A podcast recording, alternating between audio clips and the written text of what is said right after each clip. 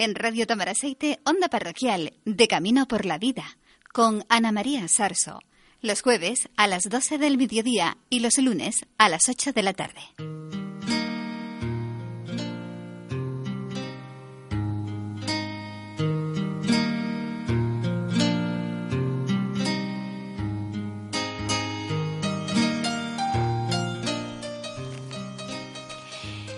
Bienvenidos a este espacio, su espacio en el caminar juntos por la vida, desde las ondas de Rayo de Aceite.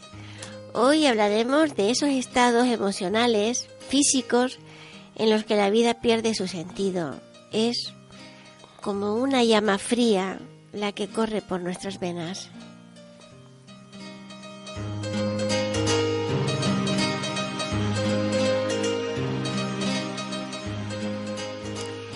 Les vamos a acompañar en este ratito Olga Viera en el control técnico, Conchi Moreno en la tertulia y quien les está hablando, Ana María Sarso.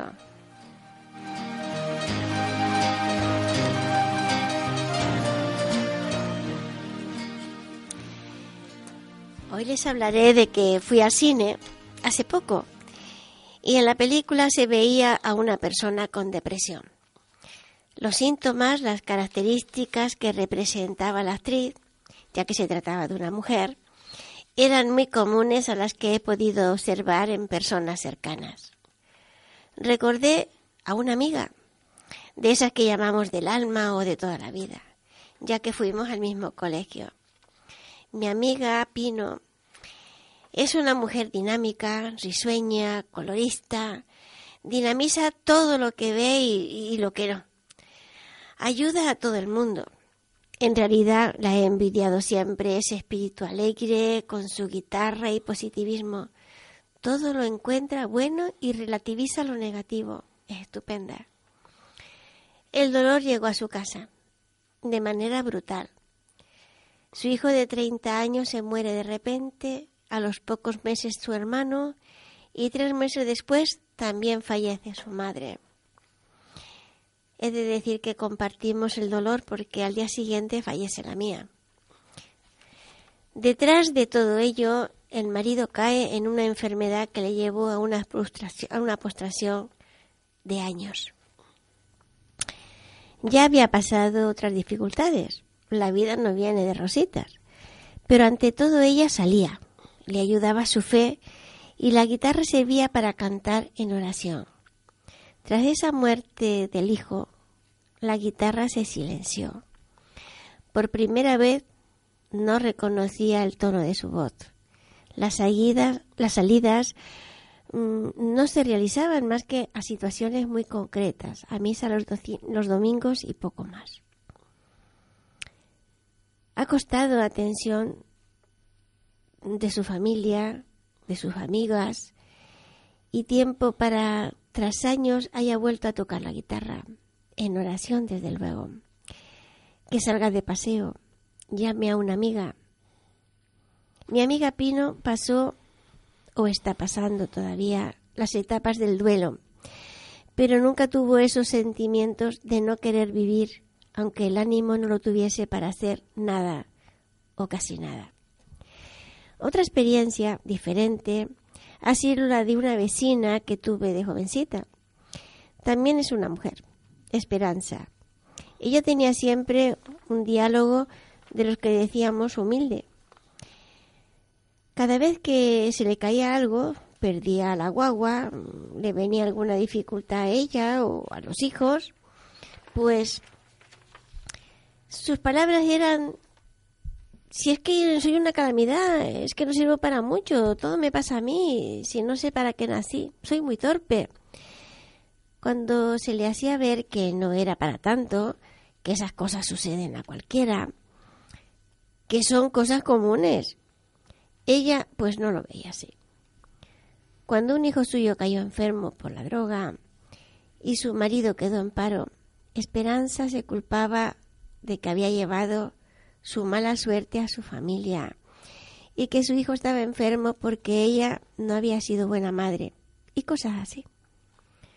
Dejó de arreglarse, su pelo descuidado, repetía el vestido, caminaba en ocasiones como sonámbula. En esa casa había dos enfermos, el del hijo y ella.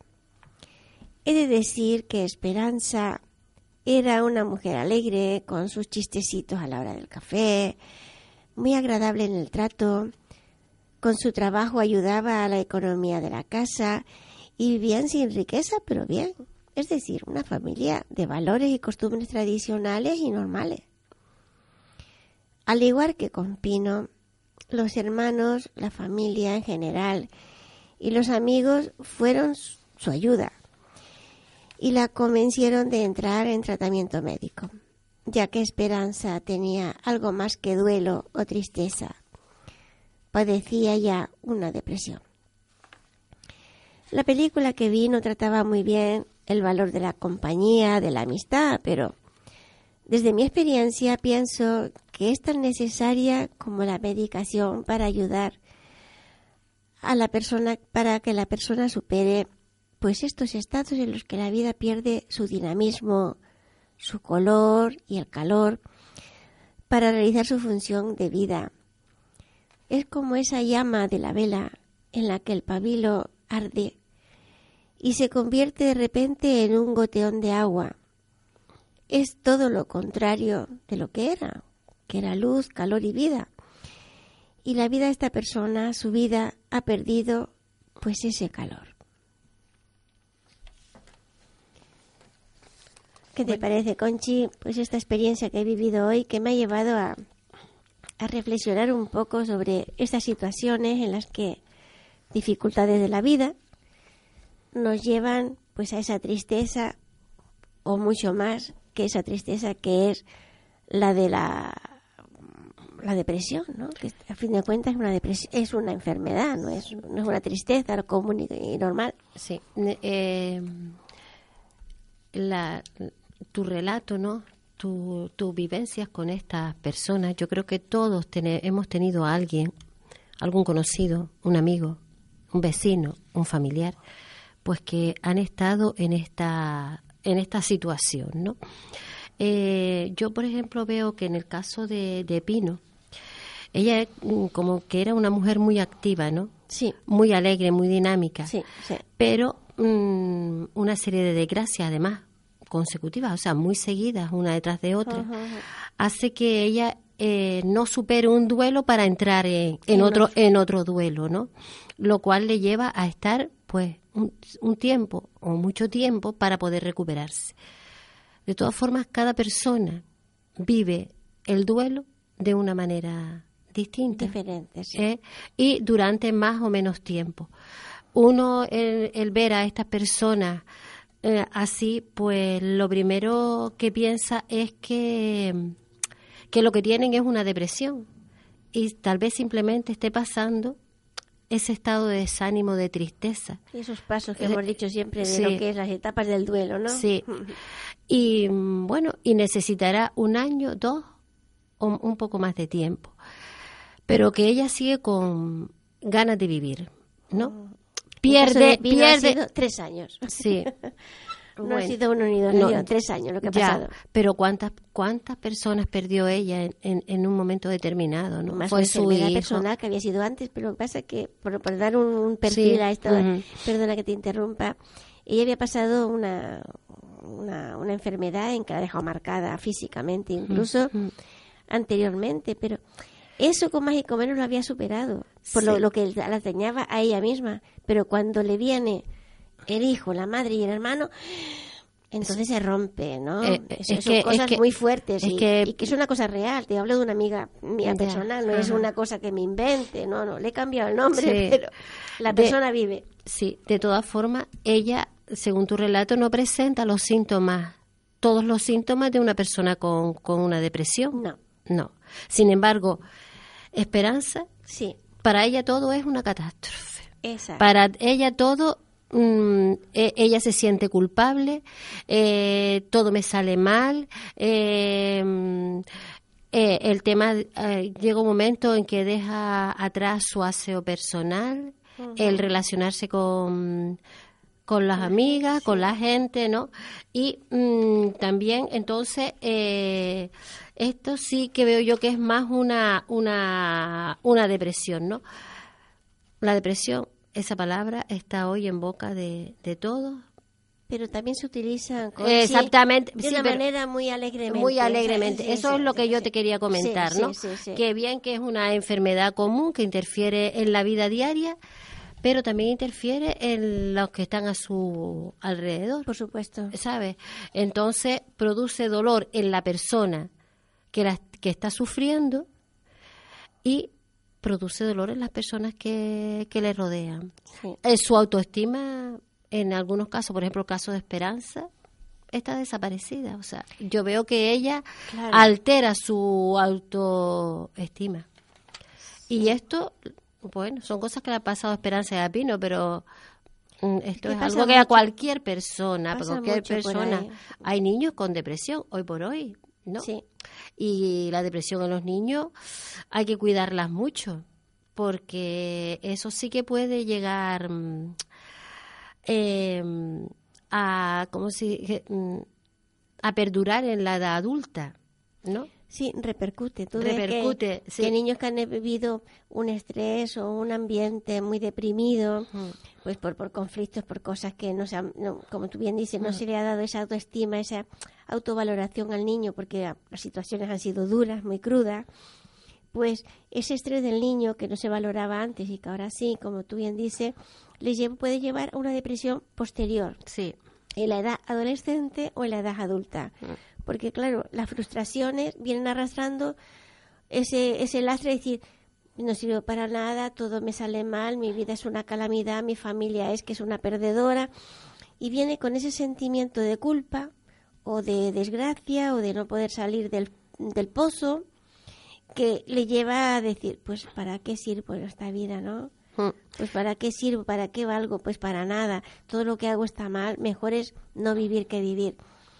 Y la triste pena es que muchas cosas de todas estas que hemos hablado siempre, de la autoestima, la valoración, la, la eh, cómo educar para que sepan superar ¿no? las frustraciones, que a lo mejor es la frustración aprendiendo a jugar al parchís que sepan perder al parchís, que sepan jugar jugando al fútbol, que sepan, porque unos ganan y otros pierden, ese es el juego.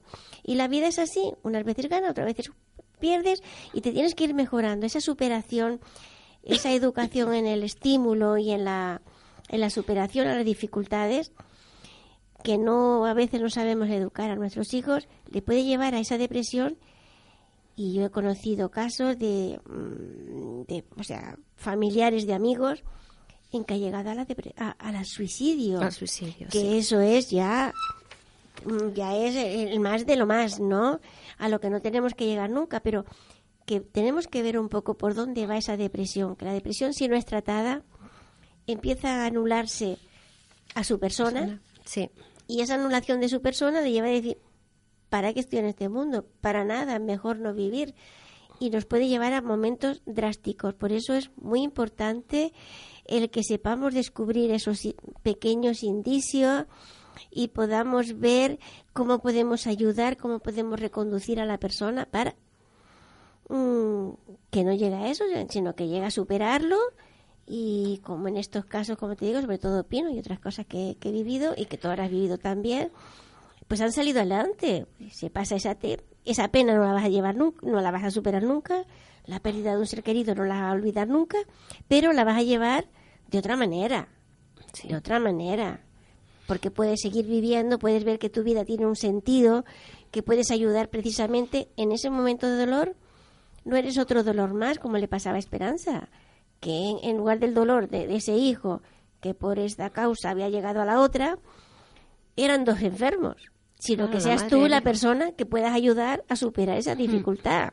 O sea, pues, vamos a es, que el caso es, mm, y ya te digo, mm, he puesto dos ejemplos, pero que yo sé que cualquiera de nosotros podemos poner cuatro, cinco, seis. Sí, son muchos los casos mm, que, que actualmente hay por ahí. Yo estoy de acuerdo contigo en el tema de que ah, también es cierto que hoy a cualquier cosa se le llama depresión. Sí un estado de, de ansiedad ante una situación un poco conflictiva en un momento que no tú no no eres capaz de dar solución, ya inmediatamente es que tengo una depresión. Pero mm, el tema mm, un poco también está en que en la, en la depresión, ¿no? Eh, hay que ayudar mm, a la persona que está deprimida, ¿no? Y creo que lo primero que se puede hacer para ayudar a ese amigo, para que la familia le pueda ayudar, es conseguir un diagnóstico, ¿no? O sea, hay que ir al médico. Muchas veces nos automedicamos o, o medicamos nosotros. Mira, es que esta pastillita yo me la tomo y me sienta de miedo. Sí, somos médicos. sí, sí, sí, efectivamente. A veces eh, vale con que te vea solo el médico de cabecera, pero a veces necesitas una ayuda psicológica, ¿no? Sí. Y creo que, y a veces esperamos el milagrito mm, rápido, ¿no? Es decir, ya me he tomado cuatro o cinco pastillitas y ya creo que debo de estar mejor. Eh, la persona mm, tiene que reconocer que está que está depresiva para poderse, desde mi punto de vista, ¿no? Aparte del medicamento, la ayuda psicológica, la ayuda de, cualquier especialista que pueda tener, tiene que reconocer que tiene esa, esa enfermedad, ¿no? Para que sus pensamientos tan negativos se vuelvan unos pensamientos positivos y pueda salir adelante. Porque por mucha pastillita. Bueno, hay pastillitas y pastillitas. Aquí también hay un error bastante común en el cual tenemos que, incidir. Una cosa, como tú bien decías, es diferente. Dar, estar depresiva, ¿no? Una cosa es estar triste, estar mm. dolorida, estar en un momento tal que si no se cuida puede llegar a una depresión, pero sí, pues llevas un ambiente de amigos y de tal como le pasaba a mi amiga Pino, que a su alrededor había pues mucho afecto, mucho cariño, y ella tenía una fe enorme, que también nos ayuda la fe, ¿no? Para muchas cosas. Entonces, entre todo eso, pues a través del tiempo ha salido adelante y está la mujer, pues otra vez haciendo su vida con sus hijos, con sus nietos y colaborando en una pastoral y está, yo le puedo poner otro nombre y otra edad. Pero te digo, hemos ido juntas al colegio. Pero hay otros momentos en los que, por otras circunstancias, también yo vengo a considerar lo que la gente tiene que tomar una depresión en un momento dado como una diabetes. La diabetes, ¿qué pasa? Que no generas eh, la insulina adecuadamente, ¿no? O bien porque generas mucha o porque no generas nada, en fin. Entonces te van, te dan las pastillitas o te, te llevas el control y el médico te da la insulina que necesitas para que tu organismo funcione bien.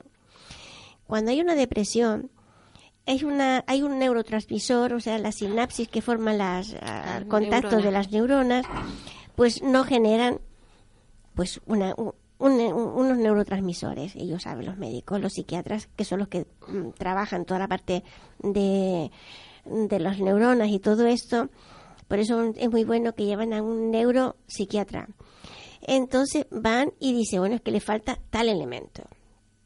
Entonces, cuando se medica con ese elemento que es que falta y por eso no tiene esos pensamientos positivos, no tiene esa, ese dinamismo en el cuerpo, porque es que le falta. Igual que le falta, por ejemplo, a mí, que padezco del tiroides, no me falta la, me falta la tirosina, si no estoy todo el día botada en el sofá, porque no puedo con mi cuerpo, o el diabético, en fin, cualquiera de las, de las enfermedades que hay, ¿no? pues hay que entender que cuando hay una verdadera, una verdadera depresión, necesita una medicación adecuada. Y eso lo tiene que dar el médico. Porque los, los psicólogos te dan conductas, mejora de, de, de, afrontar mejor los problemas, te dan esa, esa otra ayuda que es muy buena y estupenda, pero en el momento de una, en el, cuando estamos hablando ahora de una depresión real, también necesita una medicación y eso se lo tiene que dar el médico. Como digo, un psiquiatra o un neuropsiquiatra. Entonces, tenemos que tener conciencia que la persona depresiva no la tiene, como todo, toda persona que tiene un problema neurológico, mental, no se da cuenta de que la tiene, y ahí tenemos el, el papel, la importancia, nosotros, los que le rodeamos a esta persona, ya seamos familia, seamos vecinos, seamos amigos, en decir, oye, estoy viendo que esta persona, como le pasaba a Esperanza, pues oye, que camina parece una persona vieja y, todo, y no es tan vieja. Es, es que va descuidando, ya era más alegre y ahora apenas te habla. Los amigos, es que no quiere salir para nada. O sea, todos estos puntos que te vamos, que, que, que, va, que vamos descubriendo en esta persona, pues eso, familiar o querida, que la conocemos, es que no es ella misma está cambiando algo la, entonces algo le pasa. Y entonces uno es el apoyo moral de estar a su lado, no caerle de pesado. Oye, tienes que hacer tú. No, no, porque la persona que. Sino, vamos a ayudarle. Oye, ¿y por qué no? Mira, hay persona tal que con esta pastillita se ha encontrado tan buena. Mira, ¿conoces a Fulanito que le fue? Cómo poco a poco unirnos en equipo para poder ayudar a esta persona a que pueda ir realmente a un médico, a un especialista. Porque nosotros no podemos, no somos especialistas. No, a veces queremos ayudar que queremos ayudar tanto, queremos sacarle de, del estado en que se encuentra, que muchas veces desacreditamos lo que ellos nos, nos dicen. Yo creo que estas personas lo que necesitan es ser escuchadas, sí. ¿vale? Más que estar continuamente dándole dándole consejos ahí, pues tienes que hacer esto, tienes que hacerlo, hacer lo otro, ¿no? Yo creo que hay que escucharles con atención y ofrecerles sobre todo esperanza.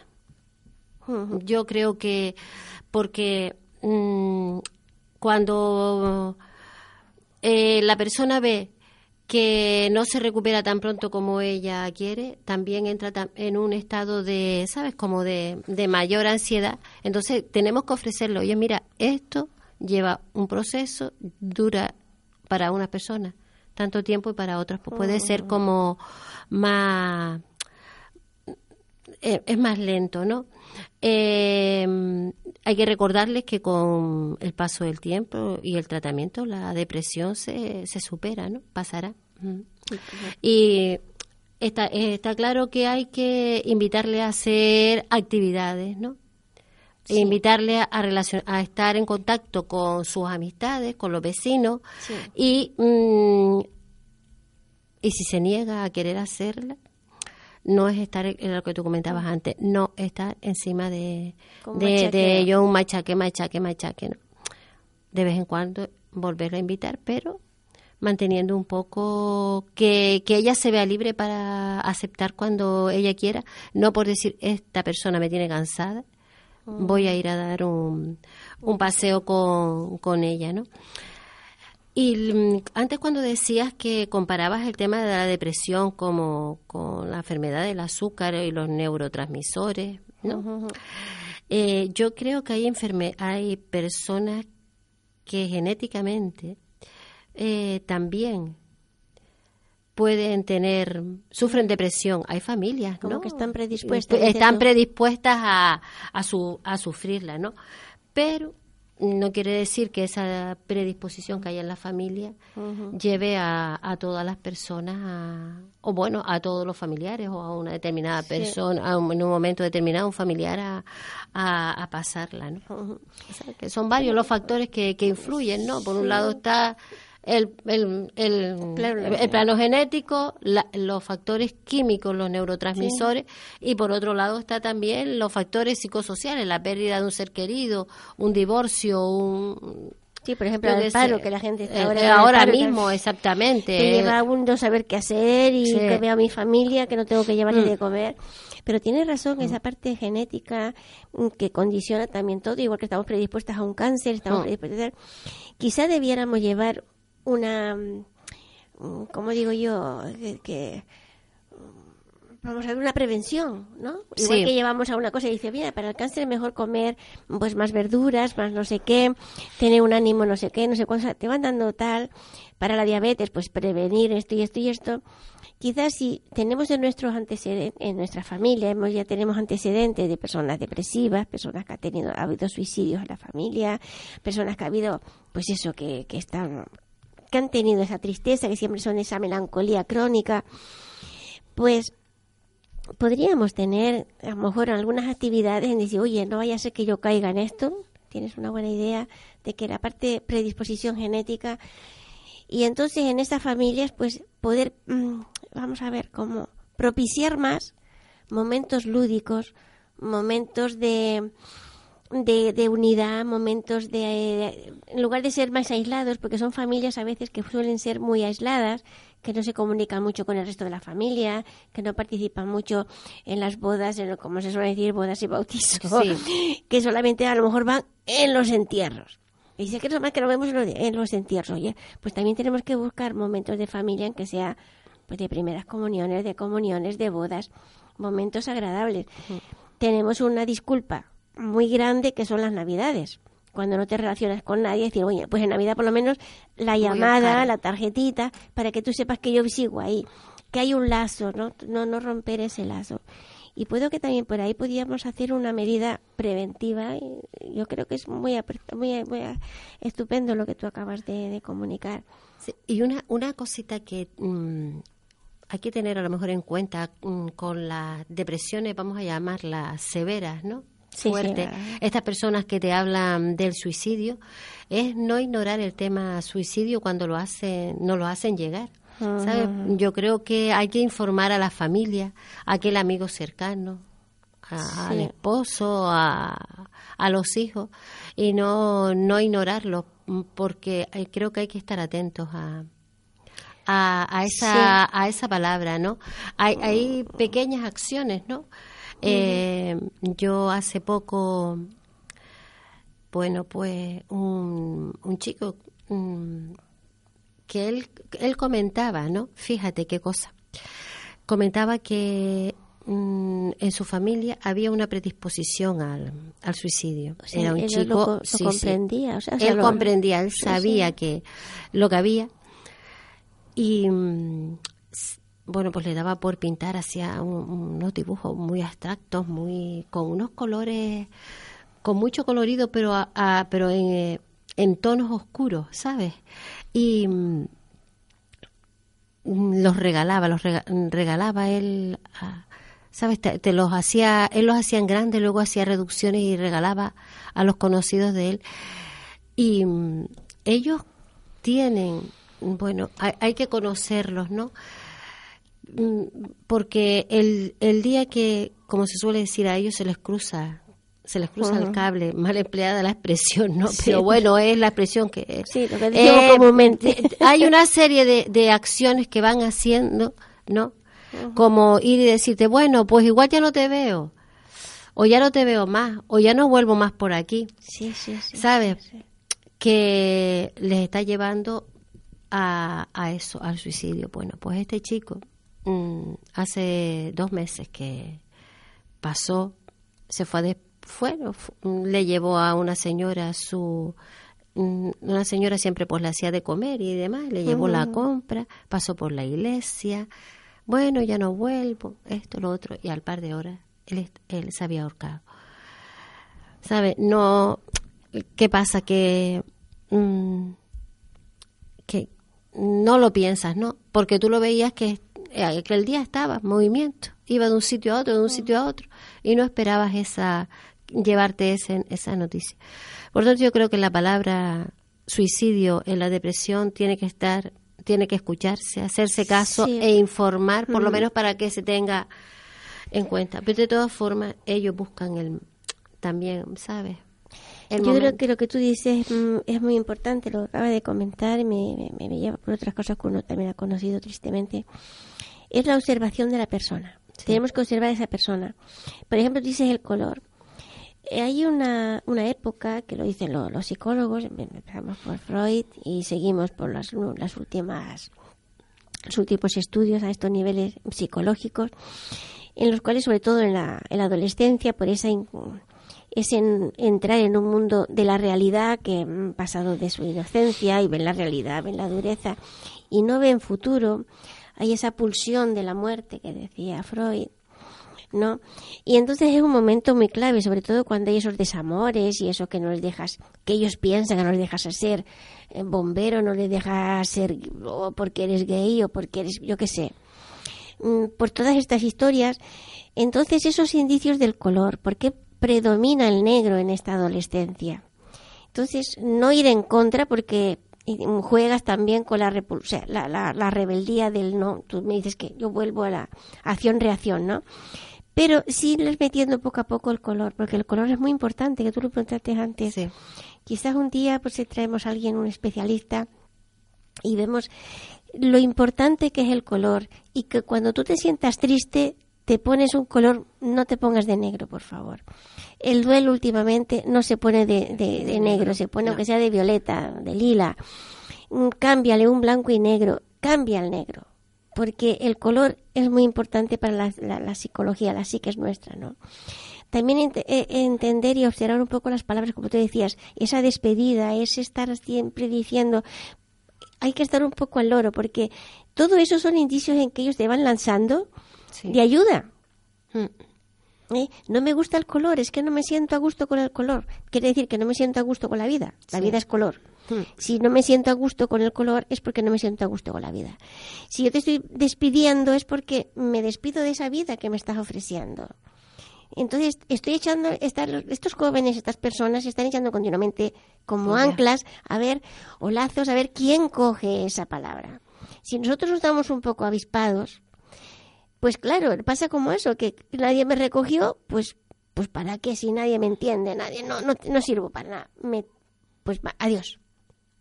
Me despido. Sí. Y dices el adiós. No. También hay otros que escriben. O sea, unos pintan, otros se visten, otros hablan, cada uno tiene una manifestación. Desde... Entonces, estar un poco en la observación de esa persona. ¿Qué le pasa? ¿Qué me dice? ¿Cómo me dice? ¿Cómo viste? ¿Cómo va? ¿Cómo escribe? ¿Cómo pinta? Y entonces, desde ahí, y pueden ser los padres, los amigos, los maestros. También tenemos mucha, mucha papel ahí, los maestros, porque está llevándose a un momento de, de, de, pico, pico hundido, sí. pero que si no lo sacamos de ahí se hunde, se hunde, se hunde, ¿no? Y claro, tampoco es una enfermedad que se haya podido demostrar, porque son diferentes momentos de la vida, de crisis. Las crisis o te puedes hundir o te puedes flotar. Y en esa crisis tenemos que estar un poco al loro los que estamos alrededor, ya sea nuestra madre, nuestro hermano, nuestro hijo, nuestro alumno, nuestro vecino, nuestro sobrino. Estamos un poco ahí. No podemos meternos en una cápsula, yo y mi vida, y los demás que allá se las apañen, sino que estamos en un mundo común en el cual estoy yo, pero también están los demás, los demás a los que puedo ayudar y los que los demás también me pueden ayudar, también aceptar la ayuda, porque estas personas no aceptan su ayuda directa, la están pidiendo de una forma velada.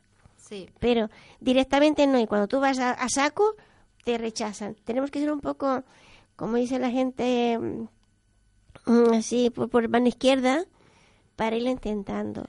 Tú decías antes de la persona que no quiere salir. Cuando una persona no quiere salir, hazle compañía en su casa. No la dejes sola. Hazle compañía en su casa.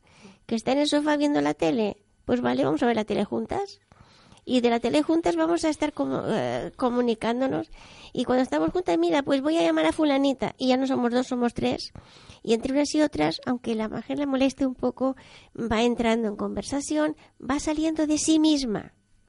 ¿Qué es lo que le pasa a estas personas?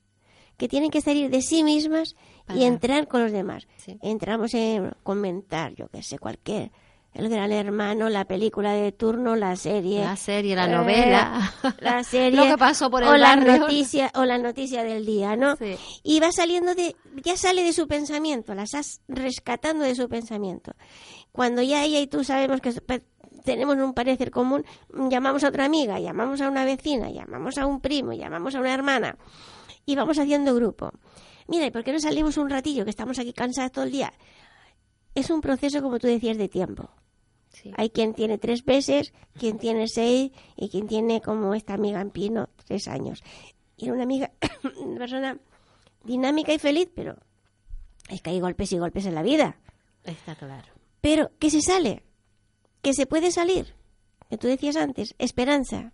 Y se puede salir de esa esperanza de dar, hay luz, pero la luz no se la podemos encender con una linterna. Tenemos que trabajarla como el pan, amasándola y dejándola reposar y echándole el fermento y seguirla amasando y luego meterla en el horno y luego sacarla del horno para poderla disfrutar.